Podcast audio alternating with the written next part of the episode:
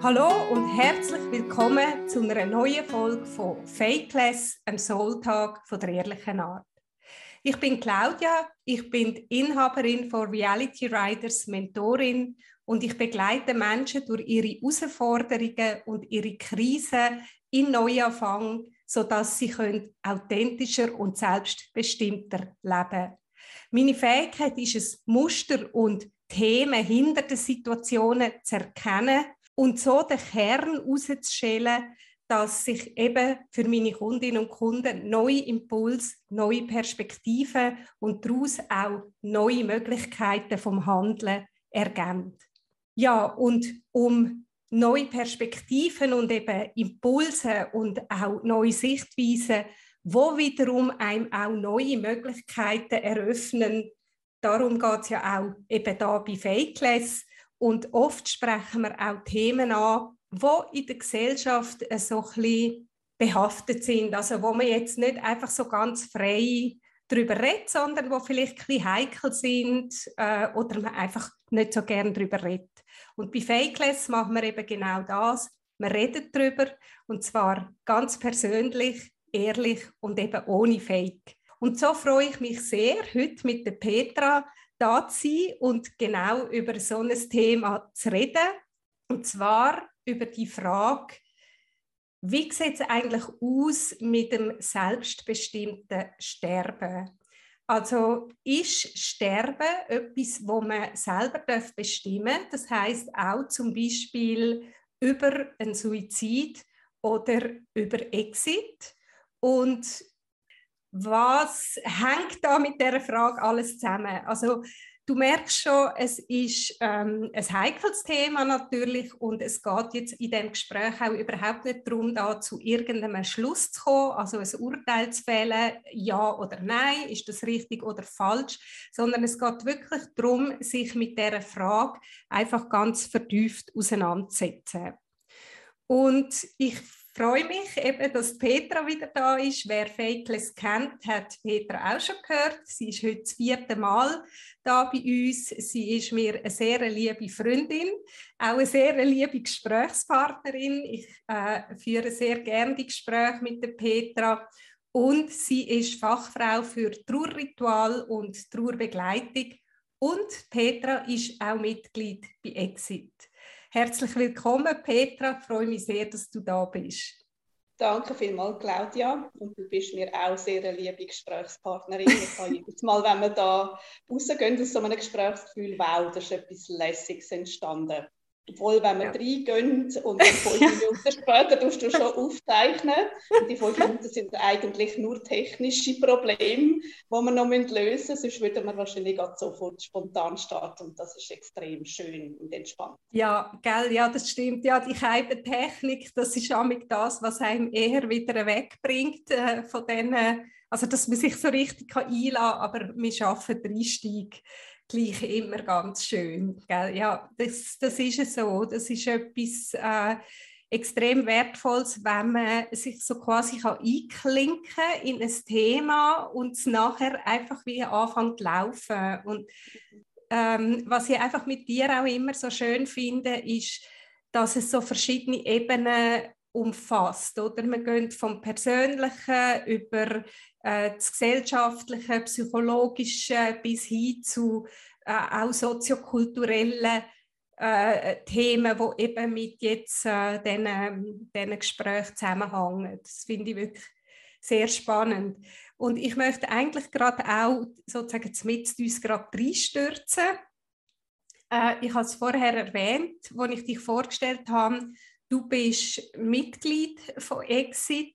Kannst du unseren Hörerinnen und Hörern vielleicht so ein bisschen erzählen oder erklären, was ist dein Beweggrund und was bedeutet so eine Mitgliedschaft?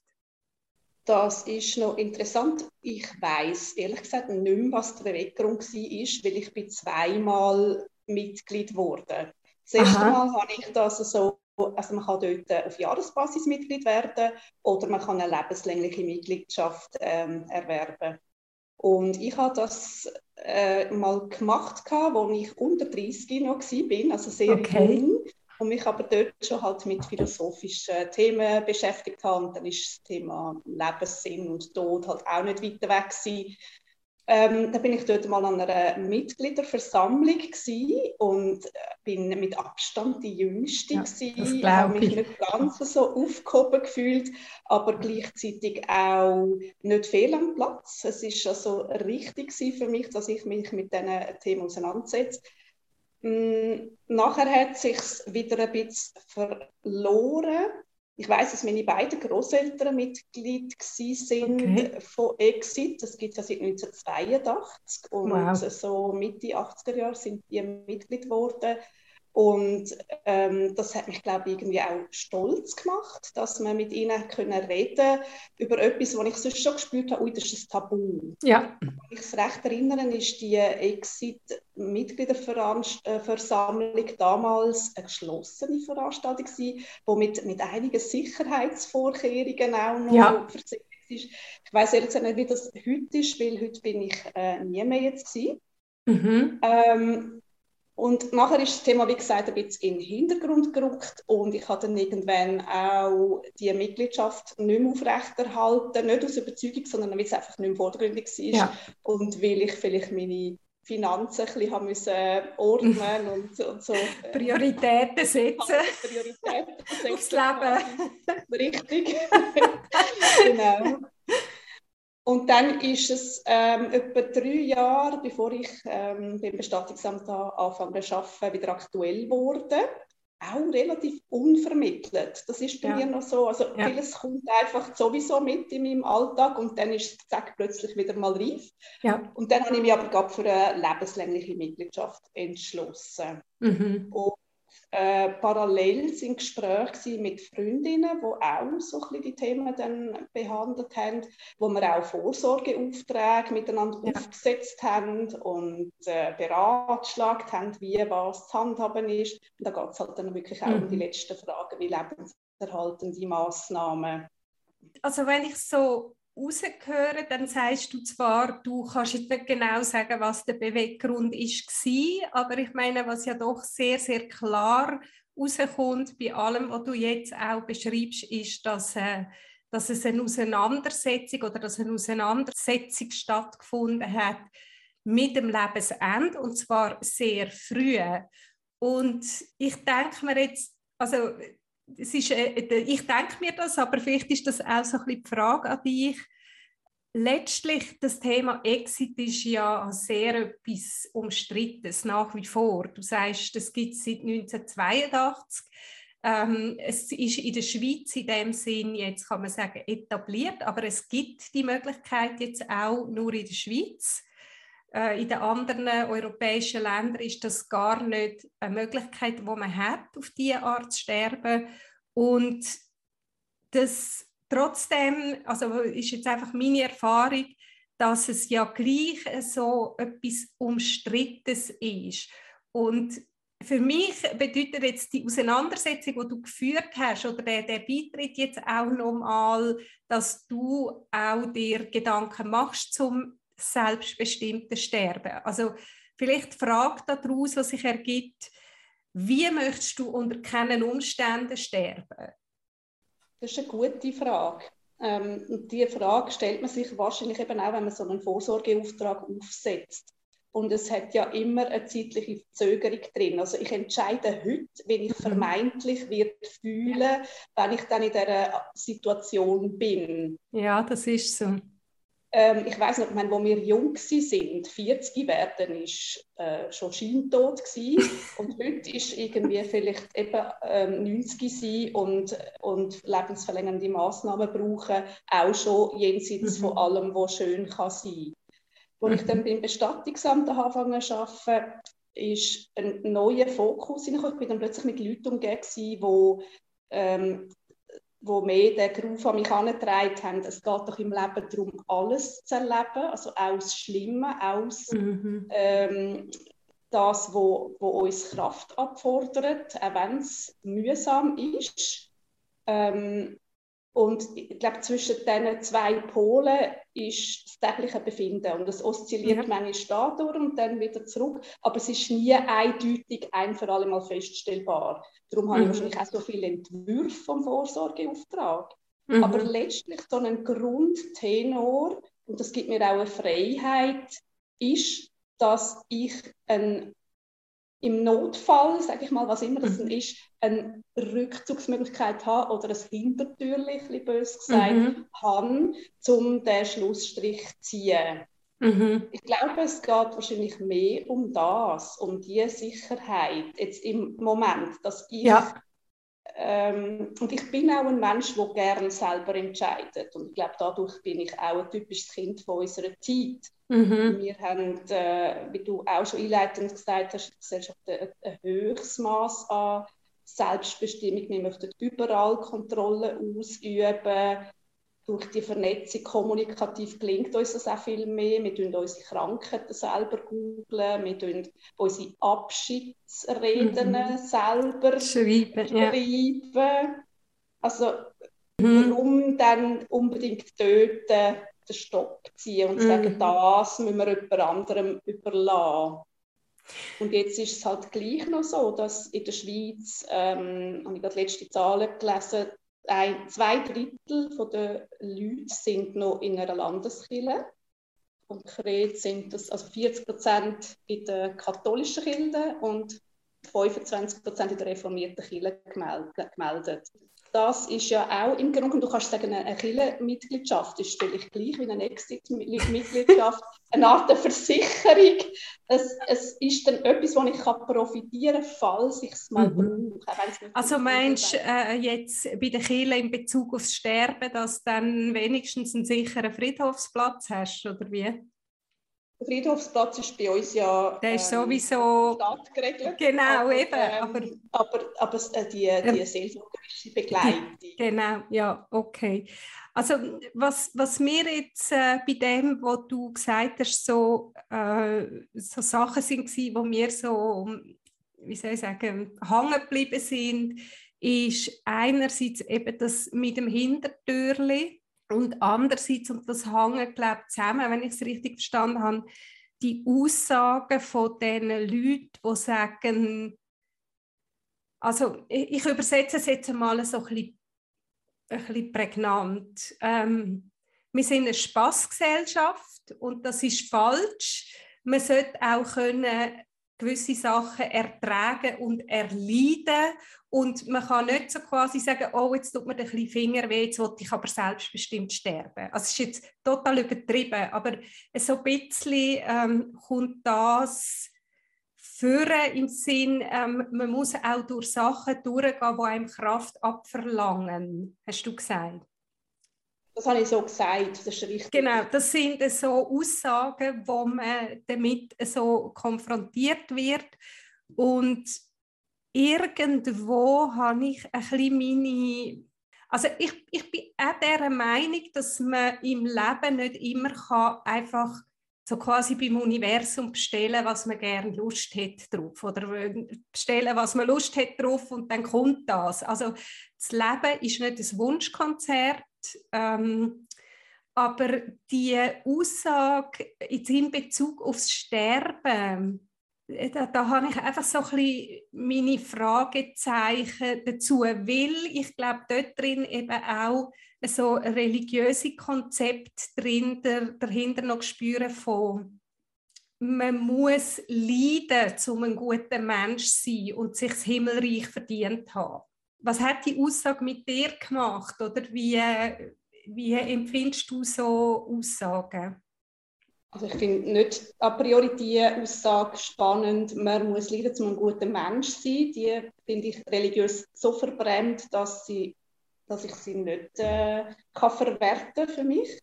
Ähm, Aber hast du nicht das Gefühl, dass steht so ein bisschen hinter solchen Aussagen, wie du eben hast gesagt, was ja. du gehört hast?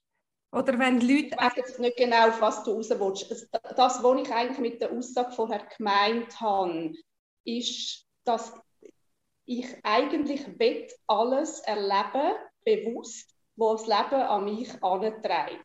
Also das, mhm. wo wo, ich, wo mein Schicksal ist, annehmen und versuche zu verwerten, indem ich es als Erfahrung mit einbeziehe. Da reden wir vielleicht eher von Karma. Also das, ja, nein, ich habe mehr mehr das gemeint, wo andere Leute dir gesagt haben. Du hast gesagt, wo du beim Bestattungsamt hast angefangen zu ja, arbeiten. Aber haben sie das, eben wirklich bezogen auf das Karma Aha. gemeint. Oder? Ja. Also im Sinn von, wir sind doch da, um etwas zu erleben und zum, zum Weiterkommen, zum Reifen. Mhm. Oder zum vielleicht eine höhere Bewusstseinsstufe zu erlangen. Also ja. es geht in eine buddhistische Richtung.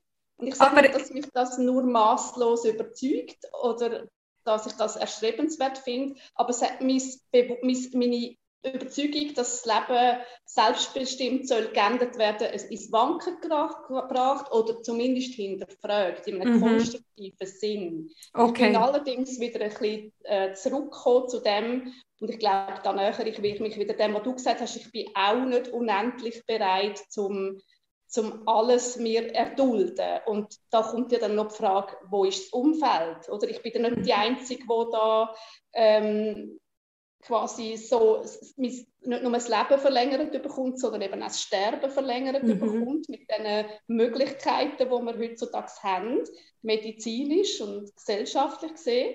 Ist das erstrebenswert? Das glaube ich nicht unbedingt. Mhm. Ja, ich auch nicht. Aber gibt es dann vielleicht eine Möglichkeit, um dem, dieser, dieser Lebensverlängerung oder Sterbensverlängerung, wie du es nennen um diesen konstruktiveren Abschluss zu finden als mittels einem assistierten mhm. Suizid? Vielleicht ist das die Frage.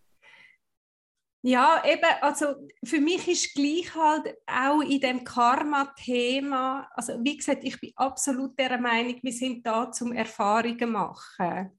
Und das Leben ist nicht ein Wunschkonzert, eben, ja, ich wünsche mir das, Schnipp und das Universum liefert es. Das ist überhaupt nicht meine Ansicht. Aber ich glaube gleich, dass in diesen Kreisen oft die Themen mit du kannst nur Erfahrung machen über das Leiden. Also wenn du Leiden kannst aushalten, dann hast du eine gute Erfahrung gemacht. Und das, das ist einfach etwas, wo ich mich frage, ob das wirklich so ist. Und Krisen zum Beispiel, so. ja, genau. Für, äh, für eben den Eintritt ins Himmelreich letztlich. Also ich glaube, es ist eben gleich oft ein bisschen das, der Verdieneraspekt.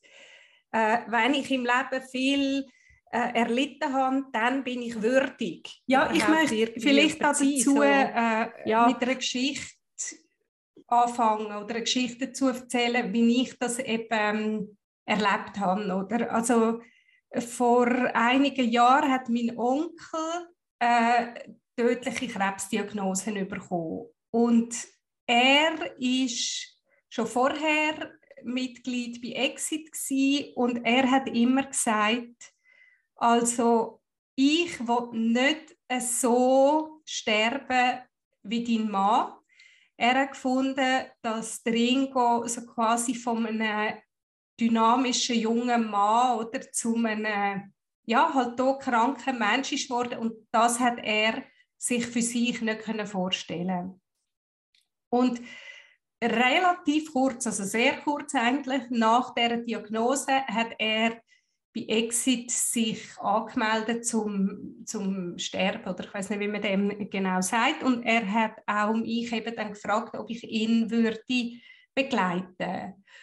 Und ich habe von Anfang an gefunden, das mache ich, weil ich finde, ähm, jeder sollte dürfen eben selber bestimmen, wie das er möchte gehen. Und ich habe gemerkt, dass ich sehr viel konfrontiert worden bin mit Aussagen von Leuten, wo dann zum Beispiel eben in die Richtung sind gegangen, nein, ähm, das darf man nicht, das Leben ist ein Geschenk, das darf man sich nicht selber nehmen.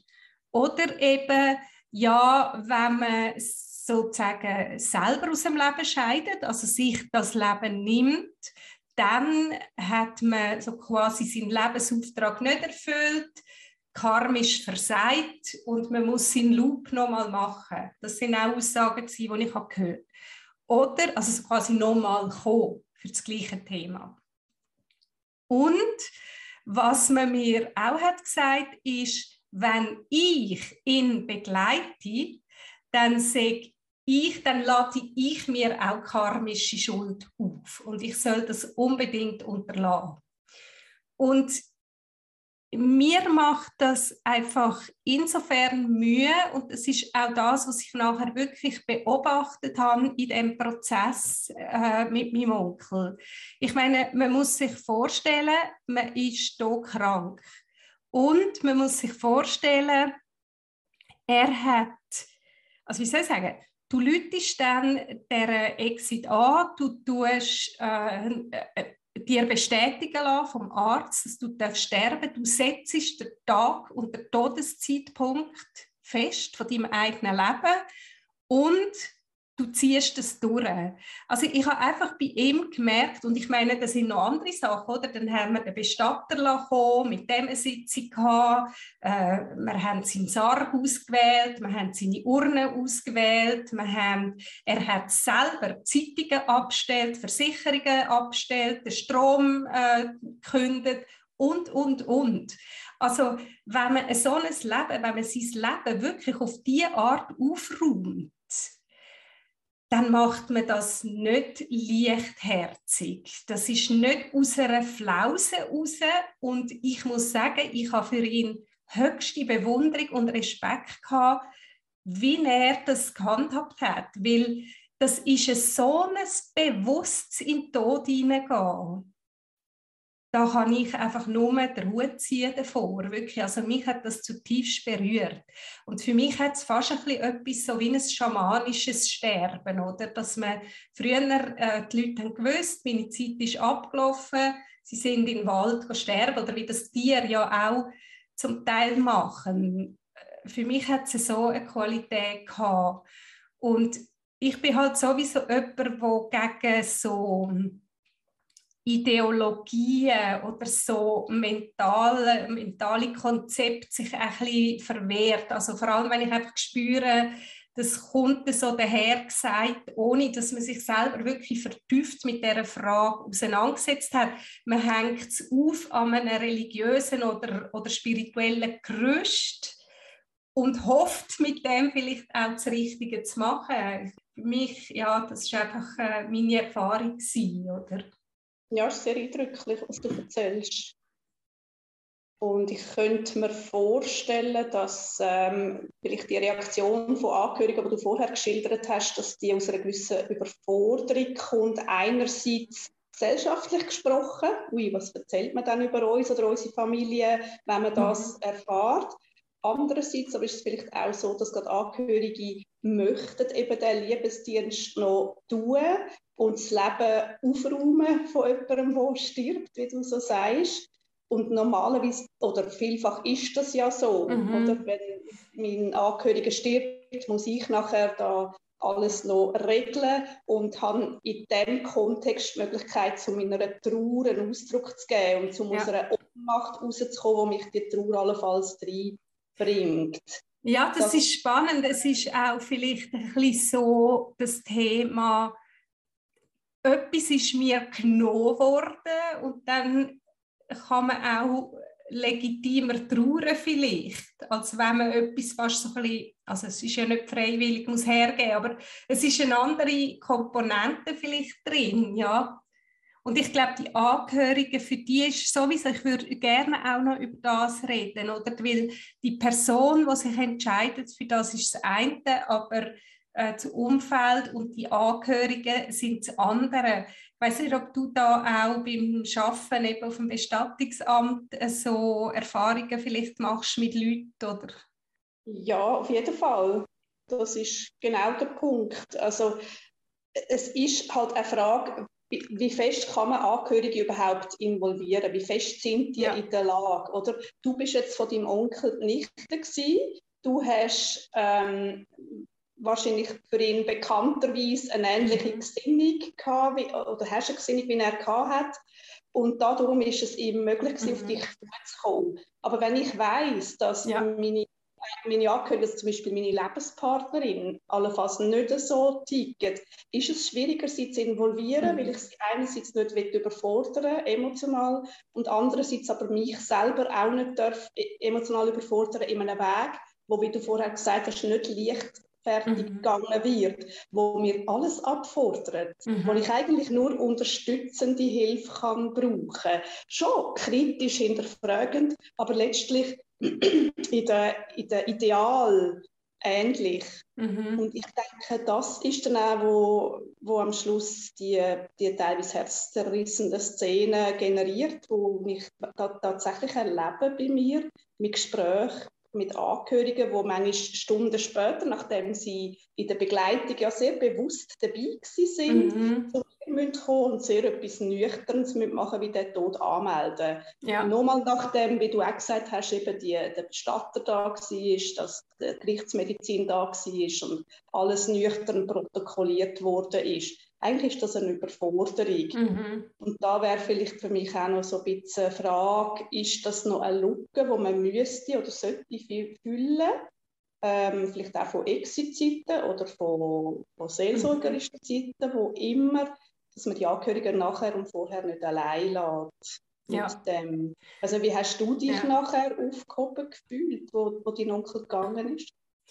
Eben, also es ist natürlich so, äh, du hast gesagt, er hat mich gewählt, also um meinen Bruder, wir sind beide dabei gewesen, weil er weiß, dass ich eine gleiche Gesinnung habe. Aber ich glaube, es ist weniger das gewesen, sondern was er hat gewusst, ist, dass ich mich mit dem Thema Tod und Sterben intensiv auseinandergesetzt und dass ich das Thema nicht scheuche.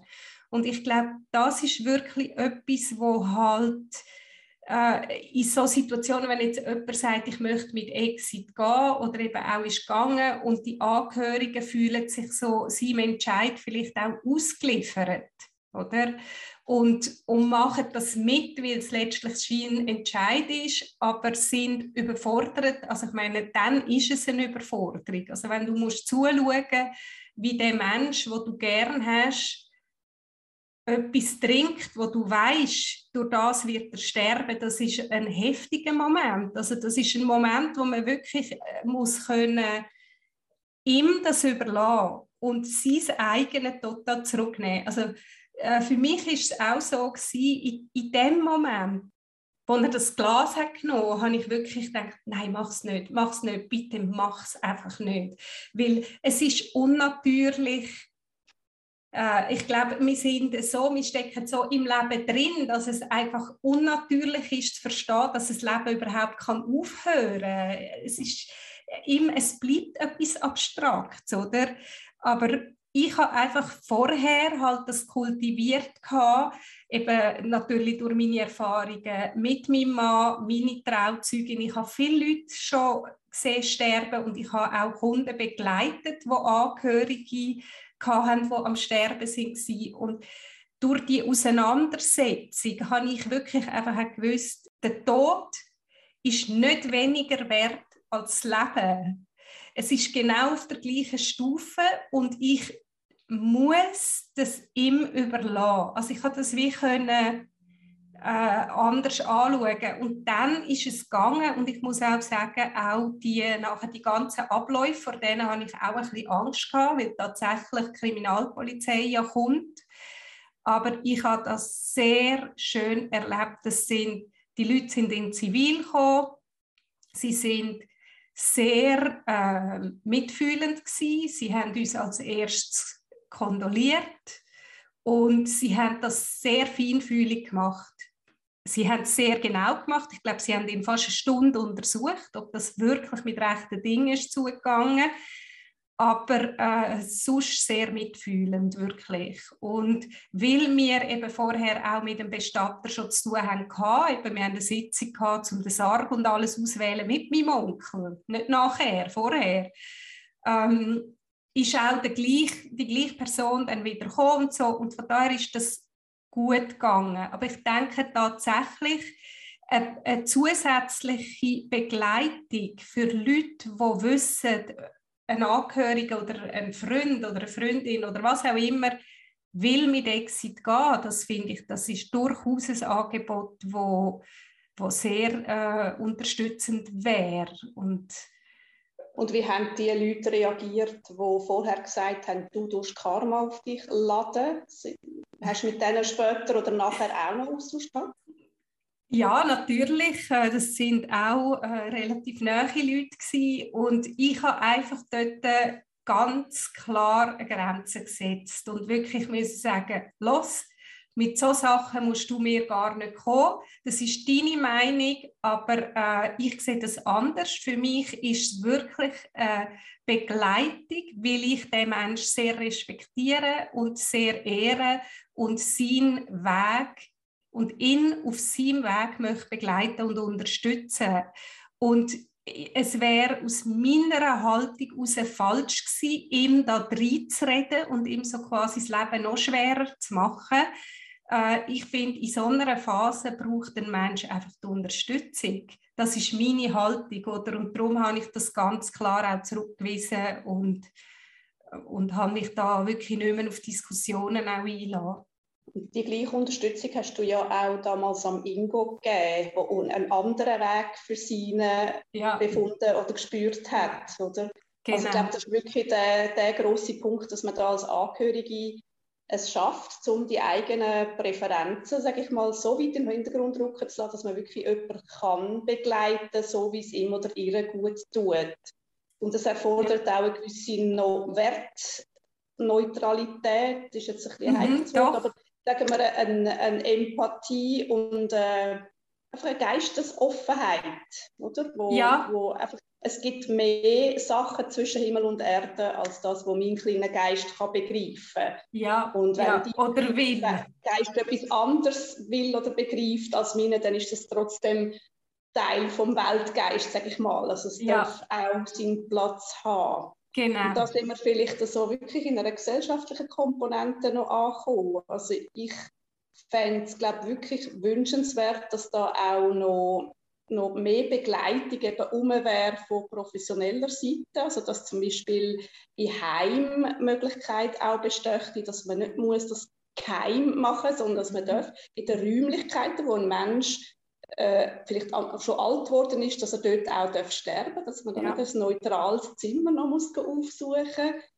Ähm, und dass da entsprechend Personal ist, wo einigermaßen wertfrei kann agieren, dass das einfach dazugehört, mhm. auch zu einem Berufsbild. Ja, also ich glaube, es gibt zwei Aspekte, also zum Beispiel bei der, bei der Palliativcare, also bei dem Hospiz, wo jetzt Ringo ist gestorben, dort haben die das gemacht. Also die haben das auch verkörpert. Eben die, die wertfreie Haltung, das, das liebevolle Mitgehen mit dem, was die Angehörigen, aber auch die Patienten dort haben gebraucht. Also wirklich sehr, sehr feinfühlig habe ich das erlebt und, und höchst professionell in dem Sinn. Also professionell in der, wie soll ich sagen, die Wertehaltung ist integriert und verkörpert gewesen. So habe ich das dort gespürt. Äh, ist aber auch ein spezieller Ort gewesen, die Diakonis. Also wirklich sehr auch gut geleitet gewesen. Ähm, jetzt schon mittlerweile zehn Jahre her. Siehst du ja. da noch eine Entwicklung, wo kannst du beurteilen, dass das im, noch zunehmend ist? das kann ich nicht sagen. Also ich habe mit der äh, Leiterin dort heute noch Kontakt. Die schafft inzwischen selbstständig und bildet Leute aus in dem Bereich. Äh, aber ich glaube, das andere ist mehr, ich meine, Leute wie du oder ich, wir würden ja so Sachen auch übernehmen. Und wir können das ja auch eben Angehörige begleiten oder auch Sterbende begleiten. Ich meine, der Alex hat das auf seine Art gelöst. Also mein Onkel, der hat, äh, der einfach, weiß auch nicht, noch geraucht und, und das Zeug erledigt, aber irgendwo mit dem Leben abgeschlossen und der hat das können. Aber ich kann mir vorstellen, dass es ja auch Leute gibt, die in den Prozess hineingehen, wo dann gleich noch mal viel ob sie kommt. Und ich denke, wenn ein Mensch den Wunsch hat, da begleitet zu werden, dann gibt es die Möglichkeiten auch. Also du bist da, ich bin da, man muss einfach uns finden, oder? Und ich glaube wirklich, das Wichtige ist, dass man dass man, also das ist mir vorher einfach auch noch immer wieder durch den Kopf gegangen, oder die Auseinandersetzung oder die Wertigkeit, die man dem Tod gibt. Ich glaube, das ist einfach immer noch ein großer Knackpunkt. Und bei Mingo habe ich mich natürlich sehr schwer da, sehr lang, weil er mein Mann war und wir zwei kleine Kinder hatten und er einfach sehr, sehr jung war. Aber bei meinem Onkel sind schon viele oder einige Jahre vergangen und ich habe mich so intensiv auseinandergesetzt damit, dass ich einfach habe sagen sein Leben ist nicht weniger wert, wenn er jetzt geht. Und der Tod ist für mich nicht ein Drama. Es klingt für viele Leute vielleicht unverständlich, aber also er ist ein Drama, wo der Schlussakt vielleicht bildet von unserem Leben, wo auch ein Drama ist. Er ist der Schlussakt vom Drama, genau. Vom Drama, genau. Er gehört einfach dazu und das ja. haben wir ja auch schon besprochen gehabt. Also das Empfinden sehr stark und meins auch. Je mehr man den Tod integrieren kann, desto mehr ist man auch ja. am, am Leben nach, weil man es ja. schätzt und weil man ja. weiß, dass es vergänglich ist. Ja, ja. Und ich meine, man muss ja auch sagen, dass jetzt zum Beispiel gerade Exit, die haben ja auch klare Auflagen, oder? Das ist ja nicht so, dass man aus einer Laune raus kann anrufen und sagen, ich habe keinen Bock mehr auf das Leben, ich will jetzt gehen.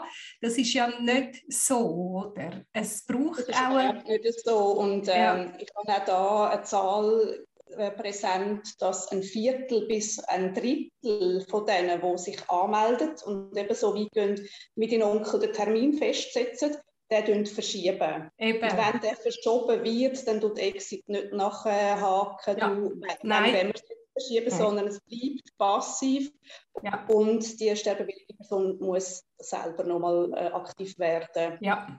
Für also, mich ist dort auch wieder eine Frage an die Gesellschaft noch, ähm, muss das wirklich bei Exit bleiben oder ist Exit auch eigentlich überholt, wenn wir mhm. die Entscheidung eben an jeder Person würde können zurückgeben, äh, bräuchte es halt noch medizinische Begleitung oder es ist ja heute schon so, dass Ärzte und Ärztinnen dürften bereits die, ähm, die Mischung, die es braucht, die tödliche auch verschreiben. Ist das so? Okay. Es muss nicht über Exit gehen, aber viele Ärztinnen mhm. wollen das natürlich nicht oder haben selber einfach einen Ehrenkodex, wo sie nicht vereinen können mit dem Gedanken. Aber im Grunde genommen wäre das doch ähm, auch eine Idee, wenn jetzt du und ich dürften das Fläschchen daheim haben. Das ist jetzt mhm. sehr, sehr, provokativ, aber ja. eben im Sinn von Hintertürchen. Und wie du sagst, man macht es nicht leichtfertig. Also das, das weiß ich nicht, weil dort, oder kommen wir auch ein bisschen zum Thema Suizid, vielleicht allgemein, oder? Mhm. Ähm, ich könnte mir schon vorstellen, dass wenn ich das Fläschchen daheim hätte, würde ich das vielleicht gleich eher aus einer Emotion raus, aus einer, aus einer Depression oder weißt, vielleicht will man vielleicht gleich nicht ganz bewusst schnallt, Okay, also ich weiß es nicht, aber ich finde eigentlich ich es noch nicht. gut, dass es den offiziellen Rahmen wirklich braucht, weil mhm. auch jetzt, äh, wo die Frau dann ist gekommen, da bei meinem Onkel, die Sterbebegleiterin, hat sie ihm das nochmal ganz genau erklärt, um was es geht, wie es funktioniert, wie die äh, Schrittfolge ist und hat ihn nochmal gefragt, wenn sie das wirklich also, äh, weißt vielleicht gibt es einem gleich noch mehr Struktur oder Verbindlichkeit, ja. ja. ja. und Bewusstsein. Nein, ja. Der Einwand ist absolut mhm. berechtigt. Das ist eine provokative Frage. Mhm. Ähm, das Traurige ist halt auch, wir haben in der Schweiz sehr hohe Suizidrate, die ja. unabhängig von Exit läuft wo, und wo eben halt auch sehr tragische Geschichten dahinter stehen. Ähm, ich sage nicht, dass das die Lösung ist, dass man die kann schmerzfreier gestalten kann. Suizid, jeder Suizid ist eigentlich ja. im Grunde genommen einer zu viel aufeinander, ja. trotz allem wieder. Mhm. Und dann ist ja auch noch die Frage, was steht dahinter, oder? Also genau. wenn ein Onkel, der aufgrund von einer terminalen Diagnose seinem Leben möchte ein, Ende setzen, ist, ist vielleicht eine andere Situation als äh, eine psychische Belastung. Aber auch da, ja. ich, ich glaube nicht, dass ich als nicht-Betroffene das kann beurteilen oder mhm. sollte können wir anmassen beurteilen. Ja. Das ist ja. einfach, ich kann mir es nicht vorstellen. Was ist, das immer ganz gefährlich, ne? ja. bei auch so äh, Euthanasie-Beurteilungen, oder? Mhm. Wo, wo wir aus der, aus der Kriegsvergangenheit noch, noch irgendwo präsent haben. Mhm. Das ist ganz heikel. Ja, ja. Ja, das ist so. Eben überhaupt die Frage, äh, wer kann beurteilen, wenn das Leben noch lebenswert ist und wenn nicht. Oder? Und aber eben auch, da spüre ich in mir gleich auch das Gefühl äh, von, ja, aber vielleicht, jetzt sagen wir bei psychischen Sachen oder bei Leuten, die sich das Leben nehmen, ähm, eben ohne Exit, sagen wir jetzt mal, da denke ich auch, ah, vielleicht könnte man ja gleich noch eine, Änderung von, von der Haltung bewirken oder so. Aber du hast völlig recht, oder? Wer ist man im Aussen, um das zu beurteilen? Und es ist sehr heikel. Und da schließt sich eben letztlich auch wieder der Kreis, wer bin ich im Innen, um das zu beurteilen. Weil ich bin ja eben auch nicht absolut. Und da sind wir wieder bei den religiösen Menschen, die mhm. sagen, das kann allein Gott entscheiden. Ja. Und da lasse ich mir etwas an, wenn ich Gott die Entscheidungen wegnehme. Also ich, intellektuell kann ich das Raisonnement schon verstehen. Mhm. Und ist es auch irgendwo deckt sich tatsächlich auch wieder mit meiner spirituellen Wahrheit, mhm. dass nicht das sollte entscheiden, was immer ich bin, oder? Ja. Also dass, dass, es nicht, dass es auf jeden Fall mit Abwägungen muss einhergehen, wo, wo sehr stark mit meinem innersten Kern abgesprochen sind. Irgendwie ein bisschen ja, genau, genau. Das, das finde ich, find ich noch sehr spannend. Also, wo du geredet hast, bin ich ein bisschen abgeschweift eben wieder zu meinem Onkel hin. Und was ich halt dort äh, habe gespürt, ist, also ich hatte das Gefühl gehabt, sein Wille stimmt mit dem höheren Willen so weit überein oder eben mit seinem innersten Kern. Also ob man das jetzt ja. den höheren Willen oder den innersten Kern nennt, aber irgendwo hat es für mich äh, resoniert. Und ich kenne auch noch andere Fälle, wo ich auch muss sagen, ich, dort habe ich das Gefühl, ich kann das sehr als richtig spüren. Aber eben, es ist eine Empfindung und, und ist es nachher wahr oder nicht? Ich glaube, die Frage können wir auch nicht abschließend ähm, beantworten. Was ich einfach mitdenke, ist, eben, es gibt einen, einen höheren Willen im Sinn von, wir sind nicht ähm, ja, wie soll man das sagen? Also weißt du, der spirituelle Aspekt, den sehe ich auch. Und ich, ich habe ja auch die Haltung, dass es im Leben darum geht, Erfahrungen zu machen. Aber ich spüre dort eben mit dem, mit dem Leidensweg, habe ich so ein meine, wieder ein meine Mühe. Und darum, ich glaube, auch jetzt oder meine letzte Frage vielleicht an dich wäre gewesen, äh, was wäre für dich ein Grund, also du hast vom Vorsorgeauftrag geredet, aber äh, was wäre für dich ein Grund zu sagen, ich gehe mit Exit? also wenn du das magst, wenn du das magst. Ja, also äh, Demenz wäre Stichwort. Und da hast du ja die Schwierigkeit, dass du dich musst mhm. eng begleiten lassen, wenn dir eine Diamen, Di äh, Diamanz, äh, Demenz diagnostiziert wird ähm, damit du den richtigen Zeitpunkt nicht verpasst, weil du musst ja in der Lage sein, um das ja. Mittel zu dir zu nehmen. Und ich, ich, glaube, das ist es aber immer noch. Ich möchte nicht dement werden. Ich mhm. möchte nicht jemandem zur Last fallen mit dem. Ja. Also ich habe jetzt ein paar Mal Angehörige begleitet und wahrgenommen, die mit dem Thema gehen. Und es, es ist es ist ein Schmerz, es ist ein Abschied auf Raten, aber da, da will ich keine abschließende mhm. ähm, Meinung vertreten.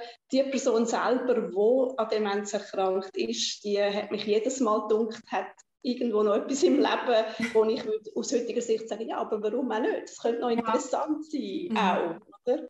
Also ich kann es dir nicht sagen. Aus heutiger Sicht gäbe es, glaube ich, gar nichts. Also kann mir jetzt aktuell nichts vorstellen.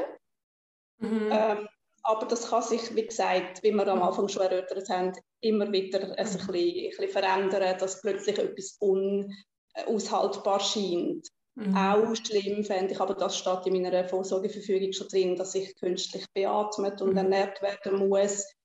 Noch im Wissen, dass es nachher nicht mehr so ist, wie es vorher ja. war, möchte ich nicht. Mhm. Also diese Sachen, aber ähm, das wäre ja dann ja. erst eintretend im Fall des Falles und würde ja. nicht Exit auf den Plan rufen. Ja. Dann wären wir bei einer Palliativebene. Mhm.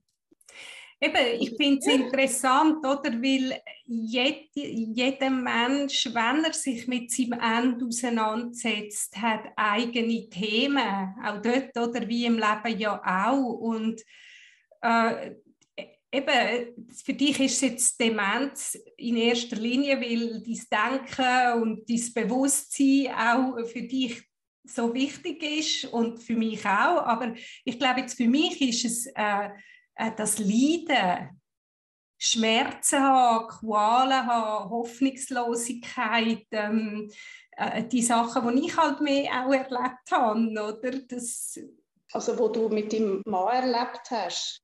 Ja, genau. Mit, mit, mit, also einfach mit einem Gegenüber ja. hast. Ja, genau. Aber sagen wir, das ich weiß also, ja gar nicht. Aber auch wieder ein äußerer Schmerz, oder? Das ist ein, ein Schmerz Nein, als, aus der Angehörigenperspektive. Also das habe ich eben gerade sagen. Äh, ich weiß ja nicht, wie es ihnen ist gegangen. Also mir hat mal jemand auch gesagt, jeder hat die Rolle, die er besser kann. Ähm, ich habe immer wieder gestaunt, wie der Ingo überhaupt hat können mit dem Tumor im Kopf leben, wie, wie, wie er, wie er können mit dem umgehen, dass ihm innen etwas ist, wo so quasi autodestruktiv ist. Mich hat das mich, mich hat das wirklich, das hat in mir physisch, so Sachen lösen in mir physische Ängste und Stress aus, wirklich. Äh, und ich glaube darum, es ist nicht der Schmerz, den ich bei Ihnen habe gesehen, sondern wenn ich mir vorstelle, dass das bei mir wäre. Also äh, äh, die Reaktionen, die ich persönlich darauf hatte. Ja, aber du hast die Reaktionen gehabt als gesunder Mensch und nicht als Betroffener mit selber so etwas im Kopf. Ja, aber ich hatte auch äh, eine Situation gehabt, wo ich einen Knoten in der Brust hatte und wo ich nicht gewusst habe, was es ist. Und ich habe einfach dort äh, das, äh, ja, habe ich das so ein bisschen erlebt, oder die, die Ängste und so. Du, es ist ja eigentlich, ich sage einfach, ich will nicht müssen leiden Äh, das, das wäre für mich schlimm, genau, so auf diese Art. So wie ich es mir vorstelle, absolut. Also, aber eben, du, du weißt ja nicht, wie es ist, dement zu sein. Die Leute wirken manchmal noch ganz äh, zufrieden, oder? Also man weiß es wirklich nicht. Und ich glaube, äh, bei dem müssen wir auch fast wie das Gespräch stehen. Also wir wir wissen es nicht, wir machen uns unsere Gedanken darüber. Ich glaube, etwas, was jetzt für mich wichtig ist, war da drin, ist, dass es wirklich einfach wichtig ist, sich auseinanderzusetzen mit diesen Fragen, mit, ähm, mit der Frage, wie möchte ich gehen, mit der Frage, eben, darf ich äh, selbstbestimmt gehen? Was heißt das für mich? Was heißt das für die Angehörigen, für mein Umfeld? Auch dort, äh, dass man einfach möglichst auch darüber redet, über so Sachen, oder? Und schon im Voraus auch ein bisschen das kann ausloten und dass man auch durchaus hilft, darf in Anspruch nehmen, wenn die Fragen wirklich akut werden das sind für mich so die, die wichtigen Themen und die, sagen wir, ungelösten Fragen sind eben letztlich, wer hat das letzte Wort? Weißt du, wie du, ob du auch noch etwas so abschließen? Nein, und ich glaube, wir sind in dieser Diskussion auch sehr aktuell. Es hat ja letztes Jahr den vom Ferdinand Schirach, Gott hat das geheißen, so eine mhm. Fernsehserie, wo anhand von einer Buch, als Buchfilmung und es gibt ja jetzt aktuell ganz viel äh, Literaturerzeugnisse, die sich mit dem Thema befassen. Von dem her sind wir okay. aktuell. Ja. Also die kenne ich nicht. Vielleicht kannst du die mir nachher noch angeben. Dann kann ich das auch verlinken äh, unter dem Podcast. Kann ich machen, ja. Mhm. Sehr gut.